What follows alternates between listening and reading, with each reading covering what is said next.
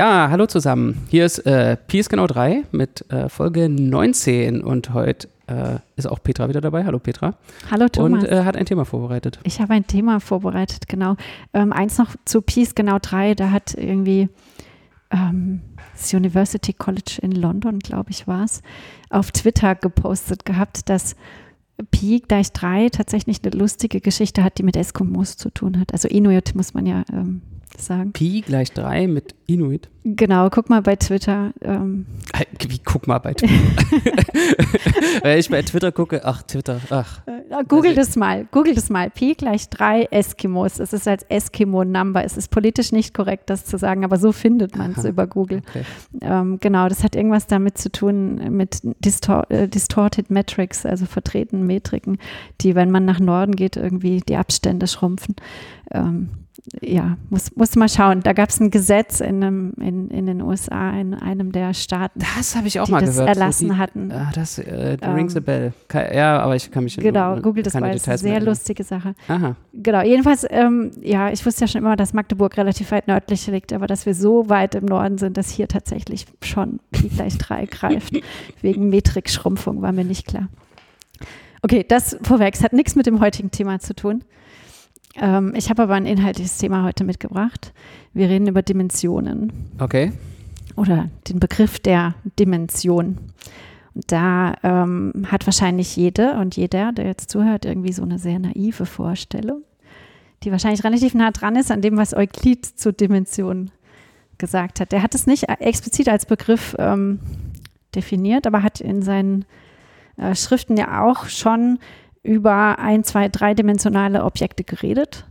Na, in dem, es fängt mhm. ja an mit ein Punkt ist, was keine Teile hat. Mhm. Ein, ein Gerade ist eine Länge, eine Länge ohne Breite.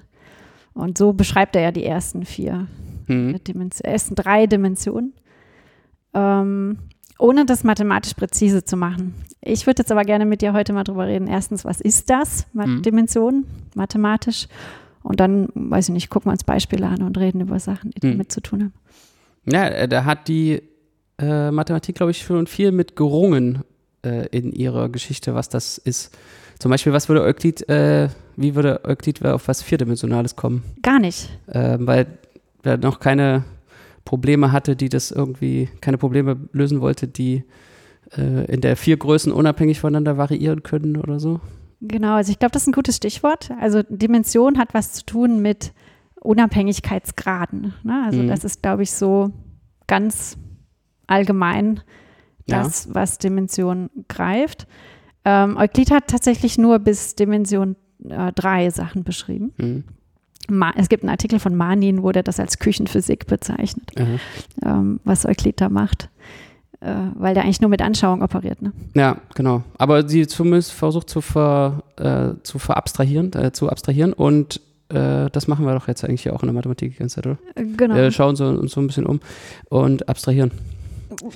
In welchem Kontext ist dir denn Dimension geläufig? Naja, also äh, wenn ich jetzt mal wieder an das Studium äh, denke, dann ähm, kommt Dimension ja in der linearen Algebra schon im ersten Semester vor. Und äh, da diskutiere ich auch immer gern so also äh, das kommt einem dann relativ einfach vor. Also macht man so einen Dimensionsbegriff, ist jetzt auch nicht so wichtig, wie das äh, genau geht, der irgendwie das ausdrückt, dass es äh, im R3 drei unabhängige Richtungen gibt und das irgendwie so verallgemeinert auf Vektorräume. Aber dann denkt man, also ist, ja, ist ganz logisch und ganz äh, einfach. Aber dann ähm, versuche ich dem immer so ein bisschen eine Wendung zu geben, indem ich halt auch sage, dass es so raumfüllende Kurven gibt äh, bei denen man halt irgendwie Schwierigkeiten hat, eine Dimension zuzuordnen. Und das ist das, was Besonderes ist an der linearen Algebra in dem Fall, dass man halt den Dimensionsbegriff so festnageln kann. Also was ist so eine raumfüllende Kurve? Eine Kurve ist. Ja, warte mal, warte mal, du greifst da so ein bisschen. Ähm, gehen wir nochmal zurück zu den Vektorräumen. Ja. Also raumfüllende Kurven will ich auf jeden Fall auch noch zukommen. Das ist eine coole Sache, weil da ja. muss man nämlich aufpassen, wie man dann Dimensionen ähm, ja, genau. Kann man, ist, kann man trotzdem sinnvoll einordnen. Ja, genau. Das kommt aber im Studium erst viel später. Ne? Also solche raumfüllenden Kurven, je nach Curriculum, kommt das wahrscheinlich in Analysis 3 oder Echt? Ja, ähm, keine Ahnung, was irgendwie so. Ja? Also man braucht wahrscheinlich so Lebesgue-integrale äh, Maßtheorie, um, um, dem, ja, um da zu hm, beweisen, dass, da, dass das tatsächlich dann aber ich kann das doch eigentlich auch mit, Mengen. Ich kann ja einfach, nö, das ist doch nur so, man gibt halt diese Vorschrift an. Ich glaube, das kann man schon am Anfang machen. Na, es, du kannst, je nachdem, was du da konkret beweisen willst, ne? Ähm, wenn du das mit einem Dimensionsbegriff paaren willst, dass du tatsächlich was Eindimensionales Mhm. hast, was überschneidungsfrei auf was Zweidimensionales, musst du ja sagen, wie du die Dimensionen misst. Das Mhm. äh, kommt, macht man wahrscheinlich nicht Man, im man könnte aber Semester, sozusagen so ne? Objekte nehmen, Ja. die man schon, äh, von denen man schon weiß, was die Dimension sein soll. Sagen wir mal. Also wenn ich über die Definition rede, wie will ich das definieren, dann kann ich ja so ein paar so Kandidaten hernehmen, von denen ich weiß, was die für eine Dimension haben sollen. Zum Beispiel das Quadrat, das Einheitsquadrat im R2, das soll irgendwie ein zweidimensionales Objekt sein. Genau, also man hat so Okay. eine Anschauung, so eine naive Anschauung Ja. von Dimensionen und ähm, möchte natürlich, dass die abstrakten mathematischen Konzepte, die man sich Mhm. jetzt bastelt, da möglichst mit übereinstimmen. Ne? Also Und man jetzt kann ich das mit dieser Kurve sagen. Also jetzt nehme ich, eine, eine Kurve ist was Eindimensionales, weil das ist eine Abbildung von der reellen Linie irgendwo hin. Mhm. Eine stetige. Und jetzt gibt man, gibt, kann man diese Hilbert-Kurve machen, die, die trifft halt jeden Punkt von diesem Quadrat. Genau, Also aber die, die ist ja so ein? Limitprozess. Da musst du erstmal beweisen, dass es existiert Mhm. und so. Es auf jeden Fall geht da mehr ein, als zu sagen, ich definiere, was eine Dimension von einem Vektorraum ist und zeige, dass das wohl definiert ist. Ne? Ja, ja, ja. Also da muss man, glaube ich, schon ein bisschen härter für arbeiten. Okay, vielleicht kann man kann es wahrscheinlich auch im ersten Semester machen, aber Mhm. ist jetzt wahrscheinlich nichts, was man da kanonisch trifft. Bei einem Vektorraum, wenn wir da nochmal bleiben, bei einem Dimensionsbegriff da, ähm, was ich da spannend finde, ist, dass ähm, da die Dimension ähm, oft die erste Invariante ist, die man kennenlernt. Mhm. Und äh, wenn man den Körper festlegt, eigentlich einem auch eine Klassifikation an die Hand gibt. Na, also das sind auch so zwei Aspekte, die, die der Dimensionsbegriff so mit sich bringt, die ich ganz spannend finde, die aber auch nicht immer funktionieren. Also nicht in allen Kontexten reicht dann die Dimension, um eine Mhm. Klassifikation zu liefern. Ne? Das ist manchmal einfach eine sehr viel gröbere Invariante. Mhm. Ja, da äh, diskutiere ich auch immer viel drüber oder versuche das irgendwie. Das ist ein schwieriger Punkt im ersten Semester so zu verstehen, wenn man dann irgendwie sieht, es gibt irgendwie nur einen über K, jetzt nur einen Vektorraum der Dimension n bis auf Isomorphie. Was dieses bis auf Isomorphie bedeuten soll. Also wenn es nur einen gibt, dann ist es ja, hört sich ja eigentlich an, als ob es ganz langweilig ist. Äh, dass es sozusagen, es, es gibt zwar ganz viele, aber eigentlich sind die alle nur Umbenennungen von einem einzelnen. Genau, es sind eigentlich alle gleich in einem gewissen Sinne. Ja, und da, dass das äh, sozusagen dann die ganze Action sozusagen nur in der Umbenennung äh, liegt oder, oder halt eben noch auf Zusatzstrukturen, die man noch. Naja, es beruht eigentlich auf hat. der Vektorraumstruktur, die du als Zusatzinformation in dem Fall zur Hand Mhm. hast. Ne? Wenn du jetzt mal den R-Quadrat nimmst, äh, der ist ja nicht nur Vektorraum, sondern du kannst den auch als topologischen Raum sehen, ne? also als Menge Mhm. mit offenen Teilmengen. Du kannst den als metrischen Raum sehen. Mhm. Du kannst den aber auch als differenzierbare Mannigfaltigkeit sehen. Mhm. Du kannst den als algebraische Varietät sehen. Mhm. In jedem dieser Kontexte gibt es einen Dimensionsbegriff Oder mehrere. Mhm. oder ja. mehrere. Ja. Die sind nicht identisch. Die sind, da kommt aber in den allermeisten Fällen, ich habe gleich noch ein Beispiel, wo es nicht so ist, zwei raus. Mhm. Ja, also zum Beispiel als, ähm, also wenn du es als Mannigfaltigkeit nimmst, ne, also Riemannsche Mannigfaltigkeit, Mhm. da guckt man sich ja, um Dim Dimensionen anzugucken, kleine Umgebungen von Punkten an und schaut, wie sieht die, wie welcher R hoch n sieht diese Umgebung aus. Mhm, Genau, also ist ja bei Ja. der Definition, wenn du eine Mannigfaltigkeit definierst, musst du schon die Dimension mitgeben, ja. Genau, die ist da quasi mit reingefüttert. Mhm. Und ähm, dann ist sozusagen trivialerweise der R-Quadrat äh, zweidimensional. Ne? Aber da ist es äh, tatsächlich nicht ganz so leicht zu zeigen, dass die R hoch n's nicht alle diffeom, also dass die paarweise nicht diffeomorph sind für verschiedene n und m's. Mhm. Also dass der R-Quadrat eben nicht diffeomorph zum R hoch 1, also zu einer Kurve ist. Mhm. Ähm, das ist dann ein, schon ein richtiger Satz, während bei Vektorräumen ist das relativ simpel nachzurechnen. Ja, man ne? muss, äh, es ist die, man muss halt zeigen, dass alle Basen die gleiche, also Dimension ist die Länge Naja, wenn du über Mannigfaltigkeit redest, hast du eben diese Basis nicht mehr zur Verfügung. Ne? Also Mhm. wenn du den R-Quadrat jetzt einfach als Mannigfaltigkeit auffasst und eben nicht mehr als Vektorraum, also wenn du ihn ja formal gesagt in einer anderen Kategorie betrachtest, Aber die Kategorie ist doch dann zwei Mannigfaltigkeiten, oder? Es gibt, es gibt doch äh, sozusagen die. nö, das sind einfach da, da ist die Dimension da nicht bei. Riemannsche Bei Mannigfaltigkeit. Riemannschen Mannigfaltigkeiten ist die Dimension doch, die ist eingebaut. Die Dimension, die Mannigfaltigkeit weiß ihre eigene Definition, weil die in der, oder? Erstmal weißt du nicht, ob nicht zwei. mm, Ich dachte in der Mannigfaltigkeit, also ich, vielleicht haben wir auch unterschiedliche Definitionen. Ich dachte irgendwie Es so eine gibt- Riemannsche ja. Mannigfaltigkeit ist irgendwie so ein topologischer Raum, der überdeckt wird mit R hoch. Ja, aber es ist nicht klar, dass du N. nicht trotzdem einen Diffeomorphismus angeben kannst zwischen R hoch 1 und R Quadrat. Ja. Das muss man Ja. beweisen. Ja, die haben erstmal so lokale Karten. Es ist lokal eingebaut Mhm. in dem Objekt. Aber es kann natürlich trotzdem sein, dass es global noch eine Abbildung gibt, die diese lokale Dimension sozusagen ignoriert. Mhm. Ja, also du hast sozusagen nur in den Umgebungen von Punkten diese Dimension fest verdrahtet in der Definition. Das ist mit den sogenannten Karten eben da ähm, eingebaut, die das alles überdecken. Aber es könnte ja passieren, dass das sozusagen auf einem makroskopischen Level kaputt geht und du trotzdem irgendwas Dreidimensionales, diffeomorph auf was Mhm. Eindimensionales abbilden kannst. Und das will man aber nicht, weil sonst der Dimensionenbegriff natürlich Ja, Blöd genau. wär. Also man, man hat immer eine ganze Sätze, ganze Menge von Sätzen. Das ist vielleicht bei all diesen Begriffen so, die äh, das erstmal, die, die erstmal zeigen, dass die Definition sinnvoll ist oder so geht. Und das ist das Ringen mit dem, mit der Definition. Ja. Man muss erstmal äh, ganz schön Menge arbeiten, bevor man sehen kann, dass das, was man vielleicht hinschreiben möchte oder das, was einem natürlich vorkommt, äh, dass es auch so geht.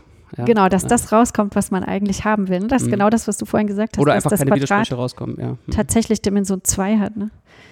Und Ähm, äh, was ist jetzt eine äh, Darstellung, in der das nicht Dimension 2 hat? ja, der das R2? gibt eine ganz lustige äh, Dimensionszahl das für metrische Räume, also Menge mit Abstandsfunktion. Ja, Die, die heißt Equilateral Dimension auf Englisch ja. und ist angelehnt an die gleichzeitigen Dreiecke. Und zwar sagt die, dass man, ähm, also Dim Dimension ist erstmal eine Menge an Freiheitsgraden. Ja? Und ich sage jetzt, okay, das hat Dimension äh, n, wenn ich n Punkte nehmen kann, die paarweise alle denselben Abstand haben. N Punkte, ich kann aber drei Punkte nehmen. Genau, und dann kann ich mehr Quadrat eben drei Punkte nehmen, nicht zwei. Und warum äh, würde man die Definition nicht so machen, dass man da irgendwie, Minus eins Noch eins abzieht? Keine Ahnung. Also, also dann ist die Equilateral Dimension von R ist dann auch zwei. Genau.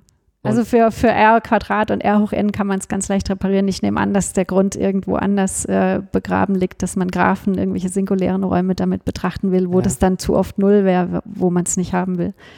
Ähm, aber das, das habe ich gefunden als, als eine Definition. Ich weiß nicht, wo die tatsächlich benutzt wird. Ich fand es nur lustig, dass es tatsächlich einen Dimensionsbegriff gibt, der verwendet wird, wo der r-Quadrat eben nicht Dimension 2 hat. Hm. Ähm, ja, wie stellst du dir Dimensionen vor? Äh, schon so als Ausdehnung, also als wie viele Richtungen gibt es da, in wie viele Richtungen ist es ausgedehnt. Aber natürlich äh, kommt man da äh, schnell in irgendwelche äh, Probleme. Zum Beispiel äh, könnte ja sozusagen die, diese Richtung, die können unterschiedliche Interpretationen haben. In der Physik hat man ja dann mit der, wenn man da so Raumzeit, also spezielle Relativitätstheorie, da gibt es diese Zeitdimension. Also das, die was hat ich, eine andere, spielt eine andere Rolle. ja, die spielt irgendwie eine andere ne? Rolle, wenn man Abstände ausrechnet zum Beispiel. Also Ja. dann geht die, das Quadrat mit negativen Vorzeichen ein. Und das, das sind aber eben Zusatzstrukturen auf dem, ähm, auf dem Vektorraum, die einem dann also auch irgendwie sein, die, die Vorstellung, die man hat, so ein bisschen verhageln, verhageln ja. können. Ja, oder auch andere Begriffe von Orthogonalität, also so Skalarprodukte oder ja, also andere Metriken, andere Skalarprodukte. Ähm, die eben dann, dann zwei dreidimensionale Vektorräume doch ganz unterschiedlich machen können. Also obwohl es sozusagen nur einen gibt, bis auf äh, Isomorphie von Vektorräumen, k- Genau, ist halt betrachten wir halt, dann. betrachten wir halt dann sozusagen Vektorräume mit Zusatzstrukturen und dann äh, sind die, können die halt äh, da noch ganz unterschiedlich sein. Braucht man noch mehr Invarianten. Ja, also in der algebraischen Geometrie für Varietäten ähm, ja, da ist also es ja da, da gibt es auch so verschiedene, also da ist es ein Ringen, also da, wenn man in der kommutativen Algebra-Vorlesung, die man vielleicht erst im Master macht oder so, äh, hat man da Mühen nach innerhalb des ersten Semesters zu einem Dimensionsbegriff zu kommen. ja, das wird nicht. also da gibt es die. Krull-Dimension, die Ja, völlig genau. algebraisch definiert ist. Das geht über so Ringe, die aufsteigen, Ähm, äh, Ideale, die ja, aufsteigend also- geschachtelt sind. Ne? Genau, und du nimmst die Ketten von. Primidealen. Ähm, das bildet eigentlich sowas ab wie, äh, du fragst dich, in, in der linearen, linearen Algebra gibt es auch sowas, du Na, kannst das ist die die Dimension charakter Algebra, charakterisieren durch die Länge von Ja. Fahnen und äh, da nimmt man eben sozusagen algebraische Untervarietäten und fragt sich, wie die ineinander enthalten sein können. Das ist wiederum relativ nah an Euklid eigentlich. Ne? Der sagt, okay, du hast einen Punkt und dann dehnst du dich aus in die Länge, in die Breite, in die Höhe. Mhm. Und das ist im Prinzip so eine Fahne. Mhm. Ähm, Aber es kann halt noch ganz viele äh, Restriktionen innerhalb des äh, Objekts geben. Also zum Beispiel so eine, Ja. wenn die reduzibel ist, so eine Varietät, da, da ist die Dimension dann wirklich lokal. Also die kann an dem Kann anders aussehen an dem einen Punkt also als zum an Beispiel dem anderen. eine ne? Vereinigung Ja. von einem Punkt und einer Kurve und der Punkt liegt nicht auf der Kurve, ist auch eine algebraische Varietät. Äh, und die hat halt, der Punkt alleine, der soll ja wohl Dimension 0 haben und die Kurve soll wohl Dimension 1 haben, wenn es irgendwie funktioniert. Und Na das gut, hängt halt davon ab, ja. wo, ich, wo ich bin. Äh, da hast du halt ein Objekt, was in einer gewisser Weise nicht zusammenhängend ist, ja. Und solange Mhm. du halt verschiedene Komponenten hast, können, das kann das einfach komponentenweise nur sinnvoll sein, zu Aber sagen, ich was könnte eine auch eine Dimension ist. Fläche nehmen und eine Kurve, die irgendwie durch die Fläche geht, dann ist es schon mal zusammenhängend. Also Man kann auch so singuläre Räume basteln. Wenn du so Simplizialkomplexe nimmst zum Beispiel, kannst du ja auch eine Ebene mit einer Halbgeraden verkleben, indem Mhm, du die einfach ja. an irgendeinem Punkt dran pappst. Da ist auch nicht so klar, was man da als Dimension Ja, genau. Also es nennen ist würde. auch so in der Mathematik ja oft, dass man auch äh, der Teufelsadvokat sein kann und also für jeden, für, für jede Vorstellung, die man irgendwie von Dimension hat, äh, kann man dann wieder irgendwas konstruieren, wo, wo das eben nicht, wo, wo die Vorstellung eben nicht funktioniert. Ja. Naja, bei Simplizialkomplexen ist das kompliziertere ja ganz simpel behoben. Da sagt man einfach, das ist eben die Dimension des größten auftretenden Simplex. Und wenn es das nicht gibt, Mhm, wenn die irgend so sozusagen immer größer Ja, werden, dann ja. ist es halt unendlich So dimensional. macht man es in der äh, algebraischen Geometrie eigentlich auch. Wenn es verschiedene Genau. Komponenten gibt, nimmt man das Maximum. Wenn man, wenn man jetzt, ne, wenn jemand fragt, was ist, was soll man machen, nimmt man halt das Maximum. Man kann Dimension aber auch ähm, extrinsisch fassen. Das ist auch noch ein Punkt, den ich ganz spannend finde. Ähm, dann stimmen die Begriffe unter Umständen auch nicht miteinander überein. Wenn wir jetzt gerade mal noch bei Simplizialkomplexen zum Beispiel bleiben, könnte man sich ja fragen, man bastelt irgendwas, ja, klebt so Simplices zusammen, Kanten, ähm, Dreiecke, Tetraeder, identifiziert irgendwie Seiten. Äh, dann kann irgendwas Kompliziertes rauskommen, sodass das nicht mehr in den R hoch 3 passt, überschneidungsfrei. Hm. Ja, wenn man das unendlich macht. Also man Mhm. klebt unendlich viele Dreiecke und Mhm. Kanten. Das Problem tritt schon auf, wenn man nur Kanten verklebt bei Graphen. Äh, die sind manchmal nicht planar, die kann man nicht Mhm. auf einem Blatt Papier zeichnen. Ja, da braucht man den dreidimensionalen Raum, um tatsächlich diesen Graphen irgendwie zu realisieren. Und da kann man eben auch nach dem kleinsten n fragen, also nach dem kleinsten r hoch n, in das dann eben so ein Mhm. Simplizialkomplex überschneidungsfrei eingebettet Ja. werden kann. Das ist die Einbettungsdimension. Die ist oft sehr viel größer als die tatsächliche intrinsische Dimension des größten Simplex, ähm, die, die da vorhanden ist in dem Mhm. Simplizialkomplex. Das finde ich auch spannend. Und dann sagt natürlich diese Differenz was aus. Ne? Ja, Graphentheorie, da gibt es viele Dimensionen. Äh, ein Doktorand von mir hat sogar mal eine erfunden, äh, Ja? die Faserdimension. Was Äh, Der hört das das auch manchmal hier. Also, äh, hallo Tobias. ähm, Es wird genau. die Faserdimension noch berühmt über den äh, Podcast. ja, genau, sollten mehr, sollten mehr Leute mit beschäftigen. Äh, das war ganz äh, witzig. Ja, Muss man sich ähm, was N-Dimensionales vorstellen können? Das werde ich manchmal gefragt, so von Nicht-Mathematikerinnen und Nicht-Mathematikern. So, boah, wie stellst du das vor? N gleich 17 oder so. Wie, Mhm. wie, macht, wie arbeitet man da? Ähm, technisch, so wie man es immer äh, macht. Man hat halt seine Techniken. Ja. ich sage dann auch, man muss sich das nicht vorstellen. Man sollte es vielleicht sich auch gar nicht versuchen, visuell vorzustellen. Ja, ich meine, also man kann sich viele Sachen nicht vorstellen. Also, äh, wenn eine Technik weit genug entwickelt ist, äh, dann kommt sie äh, Leuten, die das nicht kennen, vor wie Magie. Das ist halt äh, bei Mathe so, aber es ist, also ich würde sagen, Herz-OP am ungeborenen Kind ist, äh, es kommt für mich auch auch, wie Magie. Magie vor, ja. Und äh, es ist irgendwie Technik, die ähm, entwickelt wurde. Das, das ist halt so Standing on the Shoulders of Giants. Also man, man fügt halt immer noch was dazu und dann entsteht halt aus vielen kleinen Teilen so ein äh, Gebäude, dass wenn man dann auf einmal zurücktritt und das ganze Gebäude sieht, dann kommt es einem doch äh, wie. Also was ich finde, was schon manchmal hilft, ist eben Anschauungen in kleinen äh, Dimensionen zu haben. Ja, also 0, 1, 2, 3 funktioniert einigermaßen gut noch Mhm. äh, für Menschen. Äh, 4 auch, weil da kann man sich immer noch die Krücke mit der Zeit oder räumlicher Verschiebung irgendwie äh, vorstellen. Da gibt es dieses Standardbeispiel, wie man sich einen vierdimensionalen Würfel vorstellen sollte, dass mhm. man so drei Würfel zeichnet, noch einen und dann Einfach, so weiter, einfach weitermachen, so wie von, von 2 zu 3 gekommen ist. Da gibt es auch eine Stelle in Simpsons, äh, kennst du die, wo der Professor Farnsworth irgendwie die, äh, drei, die dritte Dimension erklärt? nee. Also die sind irgendwie, so, so, er hatte so eine Tafel und erklärt, also hier nehmen wir ein normales Quadrat. Und jetzt verlängere ich die äh, nach hinten in eine hypothetische dritte Dimension. Und dann malt er so Würfel in Kavalierperspektive und, und alle so, hä, was? so, totaler Schwachsinn. Kennst du Flatland? äh, Ähm, Flatland ist, nee, Das ist, ist äh, das, wo die, äh, wo Dieses die dünne Buch ist so eine so Novelle, vorbei glaube ich. ja, genau, so wie es, 20. wenn man wirklich zweidimensional wäre, wie es dann Genau, also es sind irgendwie so 2D-Käfer oder Menschen, ich weiß nicht mehr. Mhm. Also Leute irgendwie, die in, in 2D leben und wie das dann so wäre, sozusagen in eine Idee von der dritten Dimension zu kriegen, Mhm. die man aber nicht wirklich wahrnehmen kann. Also wenn jetzt zum Beispiel irgendwie ein Würfel ein dreidimensionaler Würfel durch diese 2D-Welt taucht, was man dann sieht Ja, und so. ja, ja. Aber da, da kann man eben so ganze Geschichten drum sich vorstellen. Ne? Man kann ja so 2D-Kreaturen ganz leicht einsperren, indem man so eine Linie außenrum malt. Ähm, sowas, ja. Ja, 3D-Kreaturen kann man ganz einfach einsperren, indem man so einen Käfig drumherum baut. Genau, so ein Äh, Und dann 3D-Käfig. die vierdimensional, wenn die, dann könnten die raus. Aber ähm, ja, spricht, also es gibt halt diese ganze Stringtheorie und so, so genau kenne ich mich da auch nicht aus mit irgendwie aufgewickelten Dimensionen und was man da immer so, kann man ja ein Spektrum der Wissenschaft lesen und äh, Gibt es von Brian denk, denken, man hat irgendwas Buch. verstanden, aber äh, hat man trotzdem nicht. Aber es ist, kommt ja relativ selten vor, dass Leute irgendwie durch die vierte Dimension entkommen. Also äh, Ähm, irgendwie, ja, habe ich da auch nicht so. es oft, gibt ja äh, konklusive Evidenz, dass Käfige funktionieren. manchmal verschwinden ja so Flugzeuge über dem Bermuda-Dreieck, ne? ja, Wer aber weiß, meistens gibt es dafür auch Erklärungen. ja, sind Ja, selten in die ja. vierte Dimension abgehauen dann. Aber äh, kennst du die Wurstkatastrophe? Es gibt noch so, so irgendwelche äh, Phänomene, die äh, in bestimmten Dimensionen auftreten, aber die eben nicht drei sind oder so, sondern sieben oder so. Äh, oder, nee.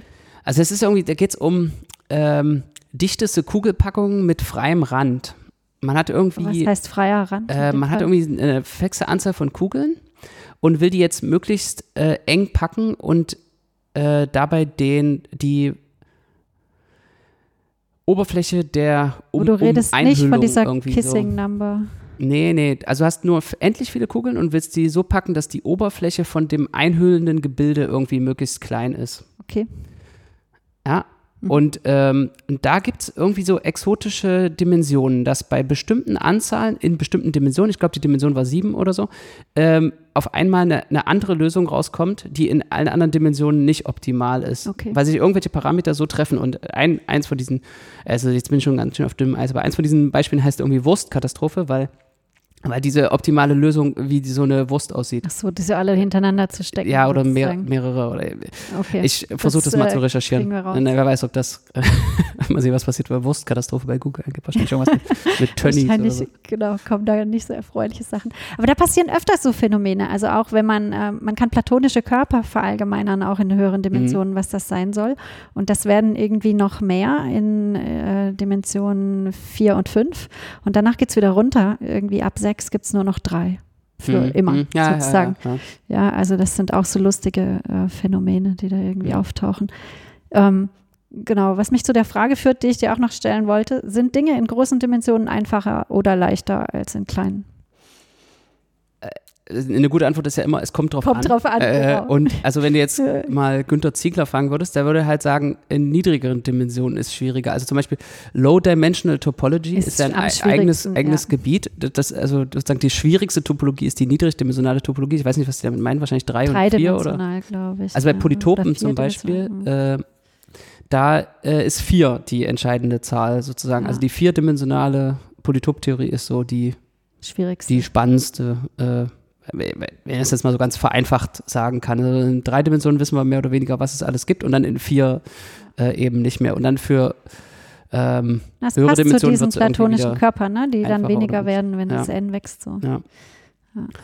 Und äh, so eine Phänomene hat man öfter, dass es mal hochgeht und dann wieder runter. Und manchmal halt eben auch sozusagen, dass es bei drei, vier hochgeht und äh, später wieder runter. Aber da gibt es natürlich auch sozusagen the curse of dimensionality, also so ähm, zum Beispiel, äh, wie das Volumina skalieren eben sozusagen mit einem Exponenten, der die Dimension ist, Ja. sodass oft bei irgendwelchen Verfahren, die man in Anwendung hat, hohe Dimensionen wie so ein Fluch sein kann, weil irgendwelche äh, Raten davon abhängen. Also wenn du zum Beispiel was simulieren willst oder so und äh, du teilst deinen äh, deinen Bereich, in dem du simulieren willst, in so kleine Äh, halt. Würfelchen, Ein, ja. wirf in kleine Quadrate auf, dann hast du eben quadratisch viele Quadrate und wenn du im dreidimensionalen bist, dann hast du schon kubisch viele Kubisch, kleine ja, Würfel und wenn genau. du im vierdimensionalen bist, dann hast du hoch vier viele kleine Einheits äh, 4D-Würfel und äh, so wird das halt immer schlimmer. Das Ja. ähm, ist wohl Äh, so. wahr. Also das ja. ist auch so, ja, also in fixierter Dimension polynomiell ist so ein, so ein äh, Kampfbegriff der Optimierung, würde ich jetzt polemisch sagen, ja. Also die tun so, als wäre das irgendwie äh, Polynomialzeit-Algorithmus, aber das ist eben sozusagen so ein Polynom, wo die, äh, Wo die Dimension Dimension im Exponenten, im Exponenten auftaucht. Ja, okay. Ja, also äh, äh, genau. ähm, ja, da gibt es auch noch so ein lustiges Phänomen, dass das Volumen äh, einer, N, einer Sphäre, also ja, alle die Punktwolke mit festem Abstand, eins, sagen wir mal, Mhm. um einen Punkt Mhm. herum, ähm, die äh, wächst bis n gleich 5 und dann schrumpft die wieder. Mhm. Und wenn man die alle aufsummiert, das ist total lustig, kommt E hoch Pi raus. Äh, das Volumen, was sagtest du, das Volumen der Also wenn Sphäre. man nimmt, das, ist Einheitssphäre, ein, ja, das ist immer eins, äh, das hat sozusagen ein n minus 1 dimensionales Volumen im, im n-dimensionalen. Ja genau. Also wie so eine Oberfläche im Nee, nee, dreidimensionalen nee, und nee, innere, das ist tatsächlich das Innere als Ball. Also das Volumen der Kugel. Der, das Volumen der, genau, das Volumen der Kugel. Ich dachte, das der Volumen der Kugel, genau. Hab ich, ich habe Sphäre gesagt. Na, aber ich will tatsächlich das, Volumen der messen. Kugel, aber das skaliert doch immer wie n. nee, das skaliert ja nicht wie n. Äh, Eben nee, nicht. das ist also, eine Einheitskugel. Das hat immer, Genau. Volumen. Also du nimmst immer eine Einheitskugel und was machst du jetzt? ja, die hat eben nicht Volumen 1. nee, aber was ist dann eine Einheitskugel? Radius 1? Radius 1. Okay. Ja. Also Punktwolke um einen festen Punkt mit Abstand 1. Also Radius 1 Ball ja. sozusagen. Der, wenn du davon das Volumen misst, eben R hoch n. Warte mal, jetzt nehme ich mal R hoch 3. Für behäbig kommt, kennst du diesen Spruch? Behäbig kommt dahergeschritten, 4 Drittel Pi mal R zur dritten. Ja, in R Quadrat ist einfach die also 4 Fläche. Drittel Pi sozusagen. kommt da raus. Ach nee, wieso denn die Fläche? Nee, in R hoch 3. In R hoch 3 kommt 4 Drittel Pi raus. Na, Im R Quadrat müsst du einfach eine Kreisfläche berechnen. Genau, Ne? was ist R die, hoch 3, äh, das Kugelvolumen und so weiter und so weiter. Ich lass mal die zwei Fälle kurz ausrechnen. Also der Pi R, also Pi ist der, ich ist das, ist das. Kreis. Sagen wir, jetzt, das sagen wir jetzt mal Pi. Und in dreidimensionalen behaupte ich mich zu erinnern, dass 4 Drittel Pi rauskommt. Also es ist ein bisschen hochgegangen. Genau, das wächst irgendwie bis, äh, bis irgendwie 5, Komma irgendwas und dann geht es wieder runter. Und es geht wieder exponentiell runter am Ende. Und das kann man aufsummieren. Ja, du kannst Und dann kommt E hoch Pi Genau, raus. dann kommt E hoch Pi raus. Also Zahlen, also ich, ja. es ist sehr Also wie man da noch an die reellen Zahlen glauben kann. ähm, ich war erstens total überrascht, dass das wieder runtergeht, als Ja. ich das zum ersten Mal gesehen habe. Ja, Und dann, dass es Ja. wirklich klein wird und halt einen Grenzwert hat. Also das ist irgendwie sehr schön. ja, verrückt. Das könnte was zu tun haben mit einem Gebiet der Mathematik, von dem ich keine Ahnung habe, aber ich voll gern Ahnung hätte, ist dieses äh, Concentration of Measure. Also so Phän- Phänomene, das so, ja, das heißt Maßkonzentration auf Deutsch. Aber ich habe leider überhaupt keine Ahnung davon. Ja, Deswegen kann ich jetzt nicht, ähm, auch nicht ich erklären, was das ist. Aber ich glaube, nicht. das hat mit sowas zu tun. Okay.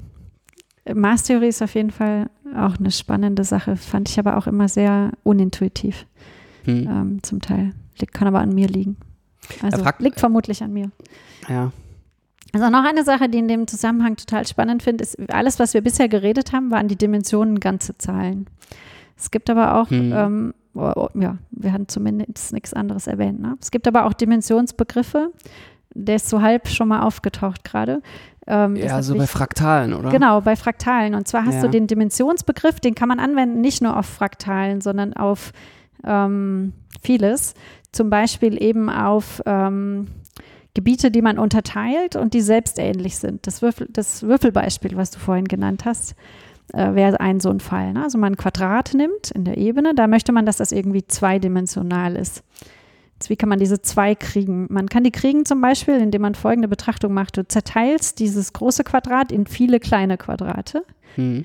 Ähm, dann ähm, kannst du es entweder in vier Teile teilen, ne, indem du jede Seite sozusagen halbierst, Mhm. oder in neun und so weiter. Mhm. Ja? Du kriegst halt quadratisch viele kleinere Quadrate, Hm. Hm. Hm. die du reskalieren musst mit Ja. dem Faktor n, in das du das gerade zerteilt hast. Ja? Also wenn du die Seite n Teile zerteilst, musst du es mit Faktor n skalieren, Ah, ah. um wieder das ganze Ding zu kriegen. Ähm, aber die Anzahl, die du brauchst, ist, Ist eben eben quadratisch. quadratisch. Und das ist, da ist die 2. Da ist die 2. Aha. Wenn du es mit einem Dreieck machst, ist es schon anders. Ne? Und diese, De diese, diese De Definition, die geht über einen Exponenten. Man kann das formal aufschreiben, wenn man jetzt einen Zettel hätte. Wir können aber auch einfach mal eine Seite verlinken, wo das Mhm. im Detail erklärt ist. Ähm, also die Dimension ist in dem Fall, ähm, kriegt man, indem man Flächen vergleicht von einer Figur mit einem Teil ihrer selbst, die durch Reskalierung wieder auf die Originalgröße hochgeblasen werden kann. Ja. Ähm, aber nicht als sozusagen ähm, Zahl, die da irgendwie linear geht, eingeht, sondern als Exponent. Mhm. Ja, also die Dimension steht da im Exponenten. Und jetzt kann man, gibt es natürlich auch viel kompliziertere selbstähnliche Figuren, wie zum Beispiel Schneeflockenkurve, Mhm. Sierpinski-Dreieck, äh, die eben Löcher haben, wo dieser Exponent nachher keine ganze Zahl mehr Ja. ist. Ist es noch eine rationale Zahl? Äh, weiß ich jetzt nicht auswendig, was da rauskommt beim Sierpinski-Dreieck. Ja, weißt du, rationale Zahlen sind für mich äh, vollkommen akzeptabel, aber reelle Zahlen als Dimension. Ich glaube, man kriegt da alles Mögliche ich weiß hin. auch nicht. Weil das ist ja auch sozusagen, Vielleicht kannst du dir was aussuchen sogar, dass du die Dimension vorgibst. was ist überhaupt ein reeller. Exponent, ja? Also sozusagen mit einer rationalen Zahl, das ist für mich ist sozusagen, wir haben ja letztes Mal gesagt, ein Polynom ist halt eine Rechenvorschrift, ja.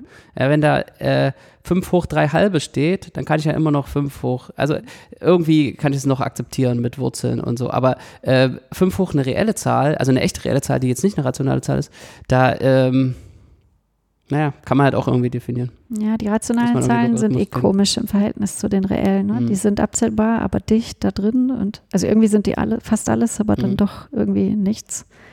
Das ist schon irgendwie schräg. Genau, also da gibt es auf jeden Fall lustige äh, Dimensionsbegriffe, die auch für ganz andere Dinge funktionieren und eben noch nicht mal mehr ganzzahlig sind. Ja, also auch das ist ähm, sinnvoll und das, das funktioniert aber mit der Anschauung überein. Also wenn man das auf den R-Quadrat anwendet, kommt auch wieder zwei raus. Mhm. Also die, die normale Ebene hat auch mit solchen Dimensionen dann Dim Dimensionsbegriffen dann wieder Dimension 2. Also da ist die Welt sozusagen in Ordnung.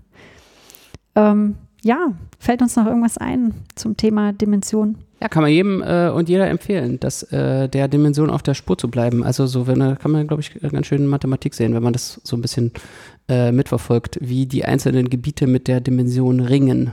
Also wie sozusagen die äh, Analysis und die. Algebra und die Topologie und was weiß ich, die Zahlentheorie oder die Optimierung äh, Topologie. sich genau. mit der Dimension auseinandergesetzt haben. Es gibt und noch ein cooles ähm. Buch, wer das auch auf einem nicht ähm, fachlichen Level weiterverfolgen soll, also auch für interessierte Laien und Hobby-Mathematiker. Äh, und zwar von Matt Parker, ich weiß nicht, kennst du den? Mm, ne? So ein australischer Stand-up-Comedian, der aber ganz viel Mathe-Comedy auch Aha. macht. Der hat ein Buch geschrieben, äh, Things to Make and Do in Four Dimensions. Aha. Und ähm, da ist ganz viel spannende Sachen drin, die, für die man eine vierte Dimension braucht, um irgendwie coole mathematische Phänomene zu entdecken. Sehr schön. Genau. Naja, Okay. dann machen wir einen Deckel drauf. Alles klar. Dann ciao, ciao. Tschüss.